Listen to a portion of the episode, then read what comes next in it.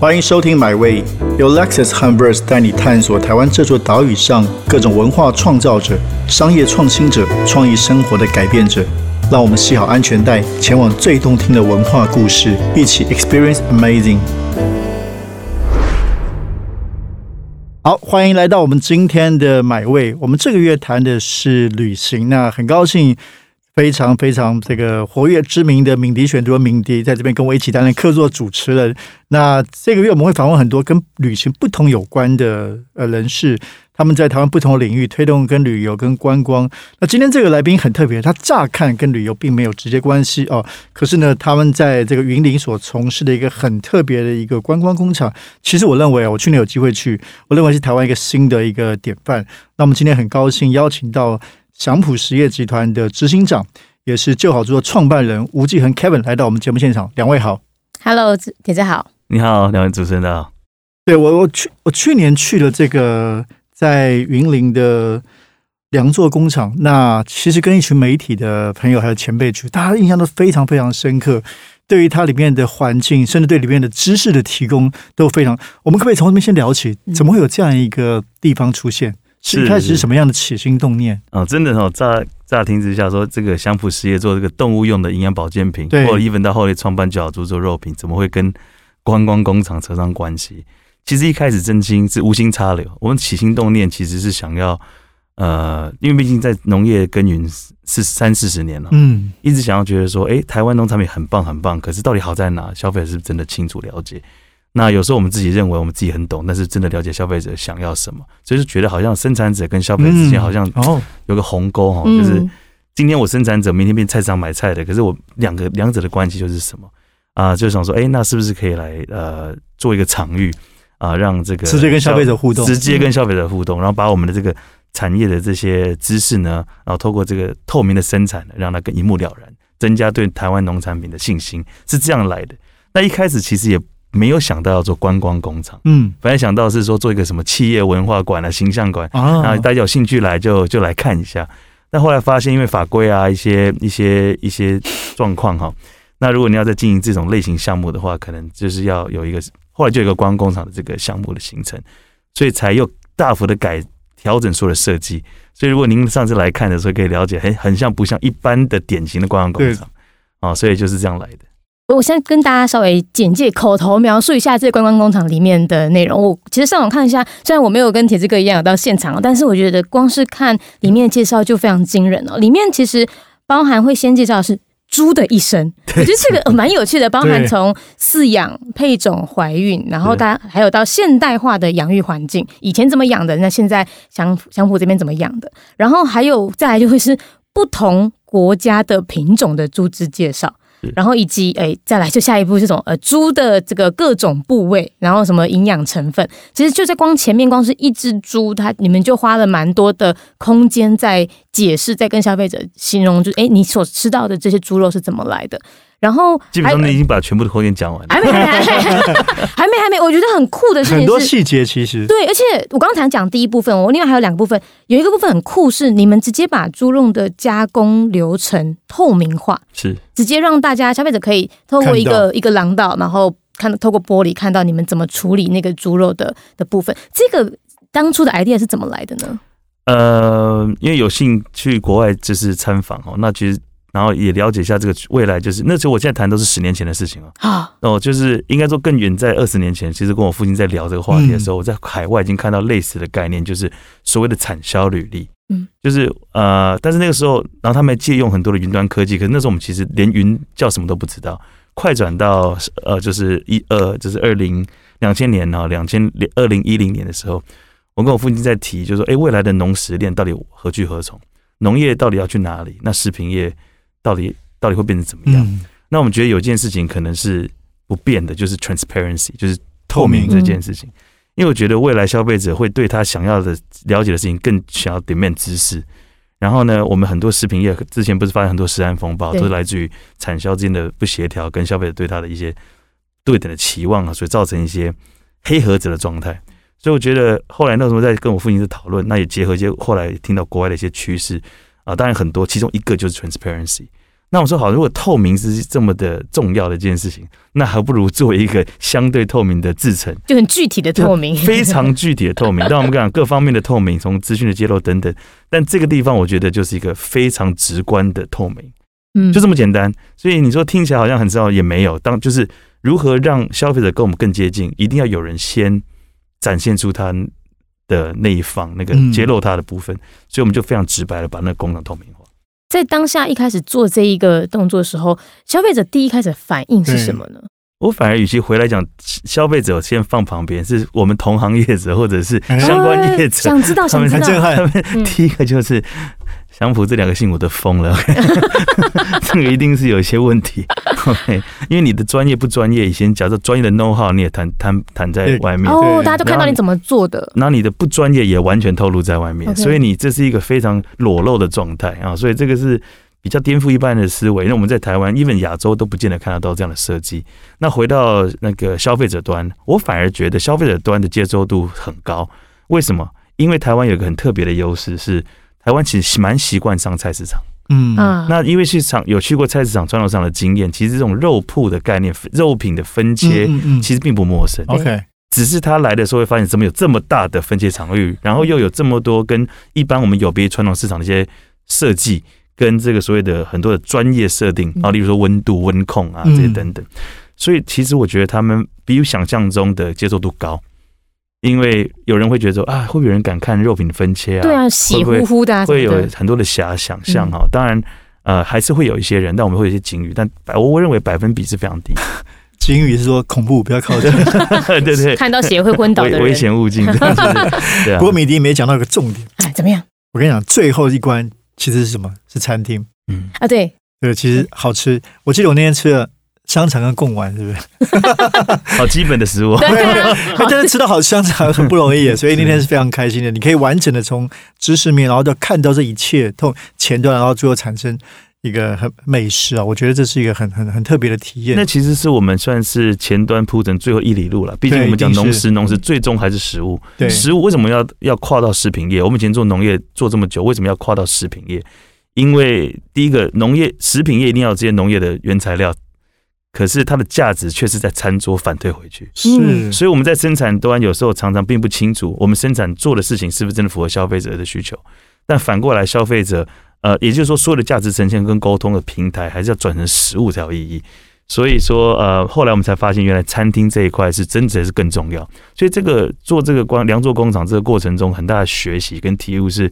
呃，一开始我觉得我们太过学术，想要太多的专业资讯想要投入，所以你看大半的场域都讲知识。嗯，这个部分我觉得是 nice to have，只是我们呃要发，it's great to have，it's must have，但是他的那个讲话的方式要更人性化哦，所以我们在一直在调整。那最终是反过来是要从消费者对这个产品喜欢吃之后，他会更想去了解，所以这是一个循环哦。所以后来我们在第二年、第三年。呃，刚您我就马上问说，哎，您是哪什么时候来的？因为我们一直在改变我们餐餐点的形式哦，就是希望带给消费者在饮食方面一些不同的体验呢。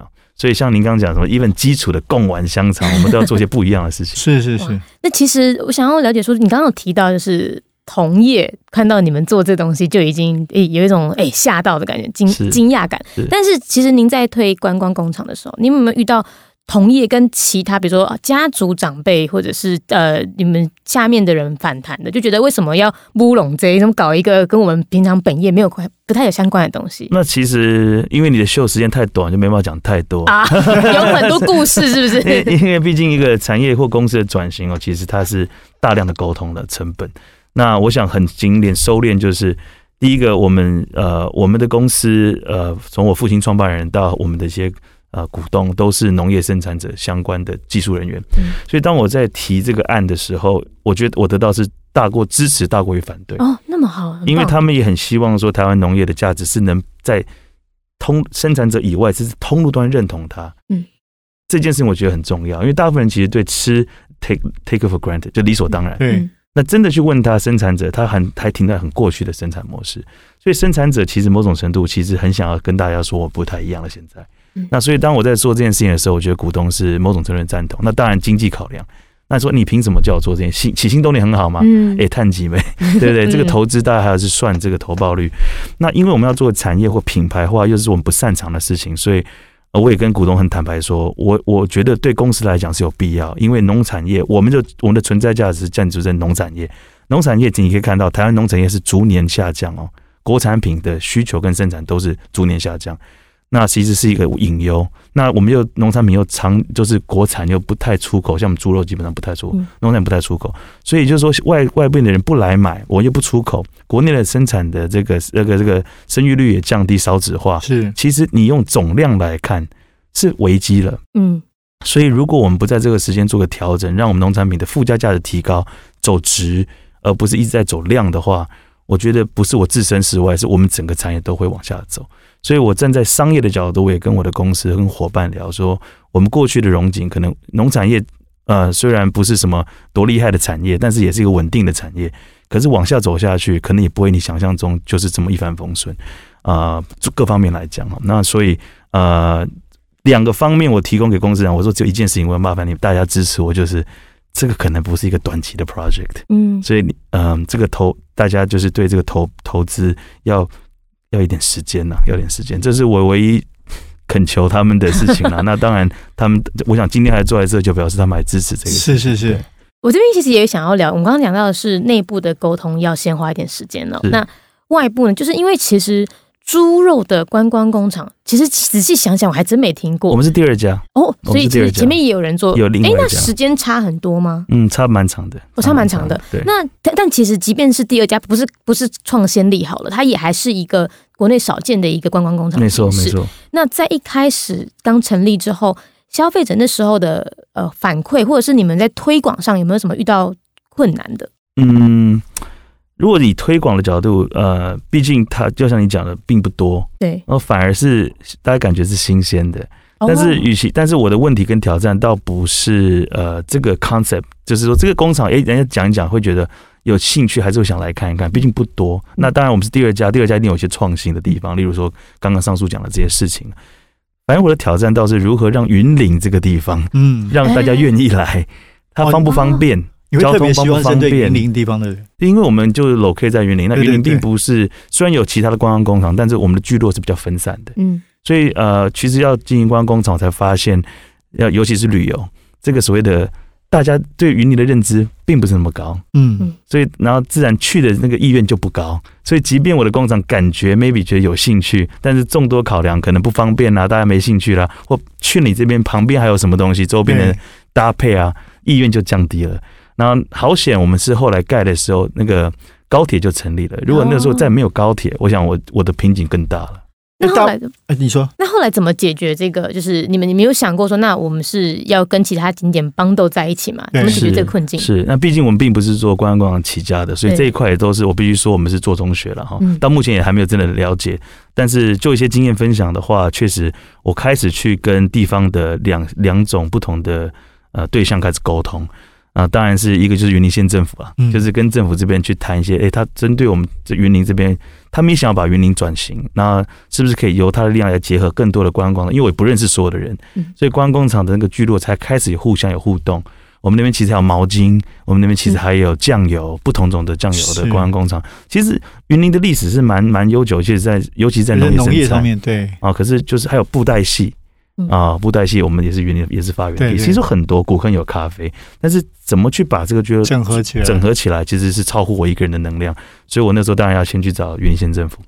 那第二件事情，但是在这过程中，就是跟呃其他的业者来互相来讨论啊，例如说我们跟剑湖山呐，我们跟其他的就就来做一些跨界的领域来做连接，不管是食材上的连接，或者是套装形成包山秀园啊这些，其实我们都。都跟慢慢的跟地方形成一些聚落，所以我觉得那交通是最不方便的地方，这个是没法克服的，所以这个是目前也还是个问题。所以大部分来我们这边，要不然就是已经是套装形成的人，要不然就是大部分都是自己开车。所以去的人主要还是以中部的民众为多。现在，哎，我觉得会已经到呃一半一半都有。其实云林在地的人，云林云家一带不算，其实蛮多都是外外县市。如果你看平日的话，都是。云林云家，因为毕竟没有放假，嗯，对，那我们就要变，所以我们的经营的模式也要去调整。平日的时候，我们跟云家的这些，因为常来的时候，我们要怎么让他愿意更愿意回来？对，哦，这个是把它变成我又可以来吃吃喝喝，又不是真的纯观光了，因为他可能对我们也相对了解，他真的想来就是休闲放松，吃点东西，哦，这变成我们在餐饮的地方跟他多做连接。那如果是以泡到呃以其他的话，周末就是外县市客人，那这个部分呢，呃，就其实大部分都是家庭客比较多。嗯，所以你觉得像呃这样子一个良渚工厂，它在云林这边当地的就一个观，身为一个观光工厂，它对于跟在地的呃这个连接，它主要的角色算是比较一个点，但是实际上整体的还是要仰赖大家一起团结起来，把这个带起来。当然，没有人想要成立一个馆是文字馆嘛，对不对？所以大家就很想想要去，即便就好，对，都大家希望这个最好的猪肉馆了。那我回到讲地方创生这一块，我觉得，因为我我毕竟不是经营观光工厂的底子出来的，所以，嗯，刚刚讲的这些，就不管是跟旅行社啊，跟周边在合作，我觉得都是一些，只是一些行为了。那我对我来讲，我真的觉得那个最大的价值是邻里关系，嗯，跟品牌深化，这是我两个目的。来了这边有没有对旧好猪或对农业有带走一些？想象，不管是你吃到、摸到或带回一下一些知识，对我们的产业有没有些不同？我觉得在这一块，我觉得我想琢磨更多。我倒不追求来客数最大，而且现在其实 COVID nineteen，嗯，啊，大家的行程的安排会比较保守，那我们的来来客数也会要有一个一定的控管。所以我往下走，就是我觉得在品质上面，人数要下降，品质要拉高。那它两个东西一部一部分，我刚刚提到，就是不认识我们的人，希望他。不认识农协、不认识就好猪的人来这边要有一个更不一样的体验，因为我们有工厂，我觉得我们还要更加善用工厂这一块。现在你看到的是看得到工厂作业，吃到工厂的东西，但你不见得知道完全的流程。所以这个透明的部分，我觉得还有地方可以做更多。你还要再开放更多给人家看？那我先卖个关子，不能，因为还在还在设计中。哇，同业又再一次两位可以先来体验一下，太好太好，要不当一夜分切工哈？对对对，可以吗？哦，一日分切工哈，这个是我觉得是蛮难得的机会。对对对对，那这是第一个哈，那就是在这个我可能在行程安排上面的多元性要更多。嗯。啊，就是说有一般家庭课的，那可能就是来，然后跟小朋友互动，然后有个空间或来吃吃东西。但 maybe 还会有一些更不同的专业行程，可以在这里形成，在这里做一些体验。然后这是第一个。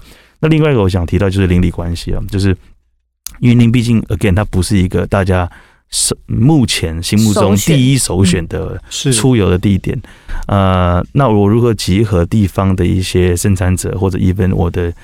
呃，我们周边的这些村庄的人哦，来让这个地方增加就业机会以外，因为我们用的大部分都是 local 的人嘛。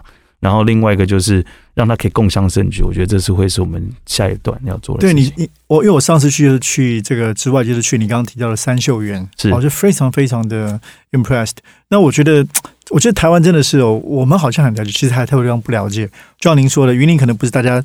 说到旅游，第一个会去的地方，可是真的有机会去到去到凉州工厂、去三秀人生的不同的地方，你会觉得整个眼睛被打开了，发现其实很多在这个岛屿上有很多。不同的厉害的美好，嗯嗯，对，这样我觉得很棒，所以你们也在串联这个事情。应该不是是说我在串联，是我在跟一群人在做这件事。不好意思，我不是我我们这只是这一群，我只是其中一对对对，大家一起。但是在这个里面，我们会发现有些是可能就是比较真的偏观光观光的观光工作。对，嗯。那我们在云林这边，maybe 就是本来就没有这样的优势，我反而是应该要打开消费者来一个地方，叫做你不来这没有办法体验的东西。嗯，举例举例说明唯一性，这个独一跟唯一性，因为我们就是一个。大粮仓嘛，我们跟屏东是台湾大粮仓的概念。那其实我们的地方在大鼻云林县的大鼻大大皮啊，大皮乡其实酸菜的故乡，有多少人？酸菜的故，酸菜的故乡。对，我也是去了才知道。那那包含那边的酸菜，包含了酱油，其实都是很多，有些都有历史的。三秀园就是另外一件事。是，所以你在体验三秀园的时候，所以我们在我们希望可以创造一些。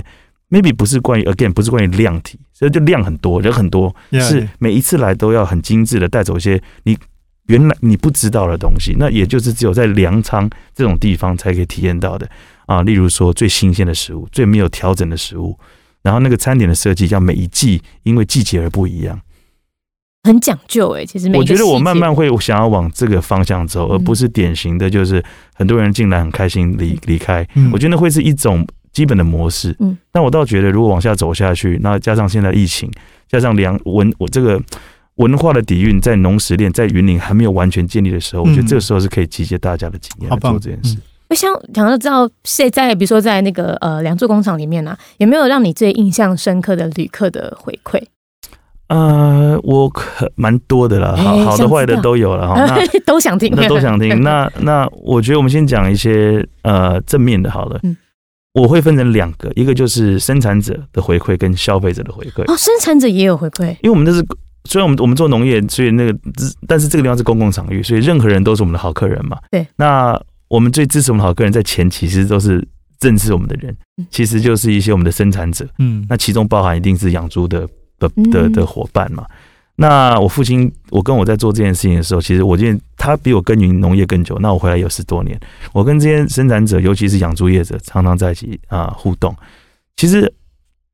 我是觉得他们做的是非常非常专业，只是我们不知道，你会感觉啊，养猪就是这样，很传统，其实并不是。嗯，我们不管是营养啊、疾病管理啊，其实非常多知识。对，可是很少人真的了解我们，那我们也很少人跟人家说我养猪，因为一讲养猪，人家就会笑，就是说刻板印象，阿里起跌。嗯，那这个起跌的一方面也不是不尊重，但就觉得阿里起跌，嗯，这很好玩。这个就你我讲这句话，你就会有个 new one，它就有有一个就很多想象出来。那不管是正面的还是负面的，就是阿里起跌，就是刚刚我讲说我是在哪里工作，在银行，我在哪里，就好像就有高低之分了。可你讲起跌，那就没港。嗯，那很多人也不愿意跟人家讲我养猪的。其实养猪是一个蛮好的事业，其实获利能力也很不错，养得好的话啊。可是大部分人就不想要讲这件事。那结果后来我们成立这个馆之后，啊，一个我们的养猪的伙伴就请了全家来，他的家族好可爱哦，来我们工厂吃饭。他就叫我爸爸去，然后就跟我他跟我爸比较熟，跟我爸去。他说跟我爸吴昆明，那吴昆明我找你讲，我开战我都不都不敢跟人家讲我起爹，我亲戚都不知道，朋友不知道。今天来就告诉大家我起爹，我们就是我们养猪也可以哈，做成不一样。那我觉得这种东西，那这不是，这不是一个人讲，这是不少人这样说。我觉得我们与有荣焉呐，哈，这是第一个。那那讲到讲到这里，其实。就是就是说，这就是我们想做的事。是是。那回过来讲，那如果讲消费者端，很多人是会给我们回馈，就是哦，原来养猪这么专业。嗯。因为我在讲那个猪的一生的时候，嗯。那我觉得他觉得我们专业，我觉得是是很高兴。但是我更开心的是，他们说，哦，我觉得猪好好好猪吃肉吃吃农产品这件事情是很神圣的。嗯。因为我们希望说。这些动物，不管你是植物也是生命嘛。我们我先不谈宗教嘛，我就谈就是生命这件事情，植物也好，动物也好，给我们吃，有多少人真的去 appreciate 他吃的东西？Yeah，我们都想要吃很多，吃很便宜。那有没有想过，其实吃刚好，然后吃尊重就好？那所以这个其实我觉得消费给我们的反馈，尤其都带小朋友来，我就很高兴。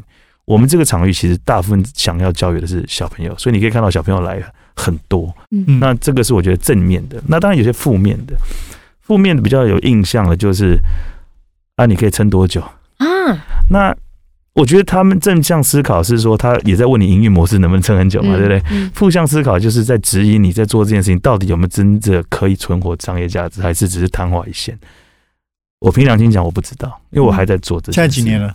我们今天从盖到现在已经九年了，哇！因为我们盖三年半，快四年，然后营运才有六年了，所以那中间又历经这些 COVID 两年两年的时间，那现在又开始啊，所以我觉得。我很诚实的回答，我觉得我们正在正我们在正确的道路上面，嗯，但是我要回答他的问题，我说再等我一点时间，因为我还在就表示 OK 嘛，嗯，我不在你你再来问我嘛，因为我就不在了，嗯，哦，所以我想会有不一定会有这些所有质疑的人哦，然后一定会有人觉得说你做的事情很很奇怪，嗯，天真吗？嗯，可能吧。还是你你探就贼，不过我觉得没有，我觉得是这样。我觉得您刚讲那个，我是真的觉得想的深就走的比较远。像你刚刚说，你并不追求最大的量体嘛，而是不断想怎么创造一些更更独特的东西。那这个事情，这种思考，我觉得绝对是有长远的好处的。我觉得 niche 我们因为我们本来就很认清自己中小企业就是要做 niche market，所以我们本来就不是以量取胜。所以，我们 even 在畜牧产业，我们做的是动物用营养保健品，并不是做饲料。饲料的那个量更大，哦，包含玉玉米、黄豆、小麦跟那个量更大。我们只做最专的部分，就是营养跟保健。哦，所以就是维生素啊、矿物质啊，就是你想象的营养师在做的事情，或兽医师，我们只做这两件事：营养师跟兽医师的事情。所以，even 到肉品，我也不是要做。最多的，我可能要做的相对就是有差异性的，所以我们公司的 DNA 就是呃，尽可能做好做精，但并不是追求最大。那我觉得是我们想做的事情。这个其实也，我觉得也可以回应那些质疑的人，就是想要问问看，当做这个良作工坊，它实际上有没有带来一些，不管是有形的或无形的回馈到旧好猪或者是香铺里面的呢？呃，当然，那最最典典型的一定是，我们就从最最客观的，就是生意这件事情嘛，就是说你的营业有没有增加？那其实我们营业额是增加的，那逐年都在增加，那也意味着就是说。消费者对这种，因为一方一方面以前猪肉就是猪肉嘛，那就买猪肉吃猪，这个再过平常的事情。那为什么你卖一个相对又冷冻或冷藏，也不是一般传统温体猪肉，然后呢，可能又价格比较高？嗯，那你我就没有为什么还有存在的必要性？我觉得一再的反应就是消费者对他吃的东西更在意，他要的可能不只是一块肉了，他要的可能是背后其他的 guarantee 哦，例如说有人像尤其我们主我们大部分的客人都是妈妈。就是这个所谓的年轻妈，就是妈妈族群。嗯，因为现在少子化，真的吃的少，可是他们想要吃的更精、更好、更精准。因为小朋友少，所以他很在意跟小朋友吃什么，因为他对食品安全并不是那么放心。嗯，那另外一个就是观念也慢慢的改变，他们对所谓的生鲜的概念就不太一样了。啊，例如说我们的冷藏冷冻，其实早期会对它有一些负面的感觉，不新鲜才冷藏，不新鲜才冷冻。因为大部分是传统市场，那我现在也不会抢传统市场的问题，我就说我我的论述是，所有的食物哈，新鲜哈，急速冷冻其实是相对冻龄安全。你看现在海鲜都是这样，嗯，那如果是冷藏是，其实全球来讲冷藏肉是最最好，因为生菌数也是最低。嗯，然后包含以前讲追溯也没有在谈追溯，可现在的消费者会问你，哎，你这是怎么养的，在哪里养？哦，所以这一切都说明，包含餐饮业，餐饮业也开始变了，餐饮业以前就是。餐厅封条手法是最重要的，可是现在大家都告诉你，哎，请问你有没有交代你的食材从哪里来？你现在看餐厅，尤其是一些比较高级的餐厅，一定告诉你我的食材是哪里，今天是进口的还是本地的？本地是哪里的？哦，那这些一再的就支持我们这这几年的这个营收是呃往前走，就表示有人愿意聆听这些聆听，然后去相信跟买这个产品。嗯，哦，所以我觉得第一个是正向的，那另外一个就是说比较无形的东西，就是。我想我们公司的使命就越来越大了，就是说我们公司以前就是就是把动物顾好就好，嗯，现在是动物顾好，人也要顾好，因为动物吃好了我们就不管了，嗯，现在是动物吃好，它变成动物性蛋白质了，就是肉类啊、蛋啊，这以后都是一样，我也要把人顾好，所以我们的公司的愿景就不再只是农业的专业，而是农食链的整合。所以说，无形上来讲，我们公司的自己对自己的认知跟价值也会不一样。那当然，消费者看我们也就是。也会有些不一样的感觉了。那当然，他都会反复建立在这个品牌的价值上面。所以“就好猪”这三个字或“良作工厂”，从只是一个想象到一个图像到一个产品，到今天应该有一点点论述，说它慢慢在品牌的路上呀。所以我觉得这是一个无形的价值。那当然也要反映在有形的回馈上。那我觉得是慢，但是在成长。嗯嗯，对，只是慢而已。那你有觉得现在良作工厂目前为止已经达到你当初规划的一个目标了吗？呃，我觉得 Phase One 有到了，就是第一阶段到了。哎，可以分享一下你怎么去规划那个它的不同阶段？对，不同阶段吗？我觉得两个，第一个就是产能是一个了哈，这个是最基本的，就是因为良作工厂它是光工厂，但其他也是工厂，它本身还是有就是一个工厂，对，OK。所以我的我我那观光工厂，因为它是附属在工厂下面，所以它整一个的 value 还是建立在生产，因为它这一切都是为这个生产。而存在嘛？因为透过消费者来的体验，然后愿意采买或使用我们的产品。透过餐厅的这些主厨，像明天我就要下云林，就有两个啊知名的餐厅要来我们这个来我们这边试试东西。其实它不只是一个体验，它也是试菜的场域。嗯，哦，所以这个这些都，我觉得 Face One 我的定义会是在我们的产能有没有到我们我们想要设定的那个所谓的 benchmark 上，就是对不起一个里程碑。然后呢，再来就是说每年带多少的客人进来。那客人进来倒不是说他带多少钱进来，我看的是来客数，就表示我接触了多少人，影响力多，我影响到多少人，我带了多少人来一个原本云林就没有人知道的地方，然后能创造多少外来的人进来的价值，这是两个点 OK，所以其实有点像是观光工厂，因为我觉得这个有些人可能也没有想象到说，哦，原来观光工厂本身还是以工厂为本体。观光我是这样看那 m a y b e 别人不是这样看的，我再不吉利，因为我 毕竟我不是本业哦。有的观光厂是真的是比较观光型嘛，对不对？OK，说不定我讲这句话就一大人说这哪是这样算的？OK，但是以你们来讲，我们是这样算。但是你就等于 Face One，你先把工厂这两个字顾好，然后 Face Two 再把观光这两个字顾好。对对对。所以接下来不管是两座或者是就好住香普的，你们还有其他规划吗？或者说，哎，其实目前为止这个三有点像三本柱就顾好了，然后就继续这样往前走。是是，所以我刚才讲，我们现在可以太成深度了。嗯，那我觉得 Phase One 当然不是说 Phase One 没有在顾观光了，我们还是要也有有有流程啊，有这些服务。当然当然，只是说 maybe 那个时候只是满足那个时候当下客户想要的东西，我们就尽量提供。那嗯。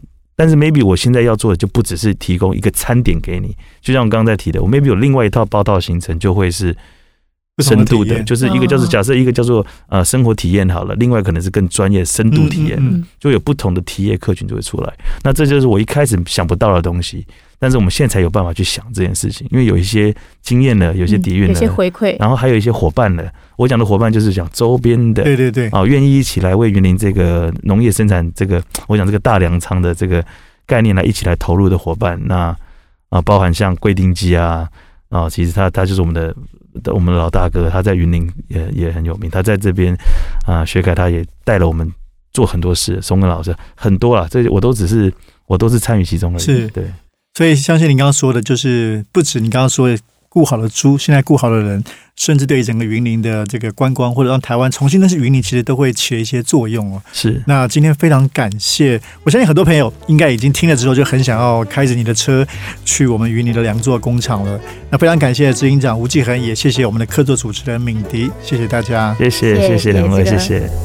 这趟旅程已经到站了，感谢你的收听，也让我们一起期待下趟旅程的风景。别忘记订阅买位。本节目由 Lexus 和 Verse 文化媒体联名出品。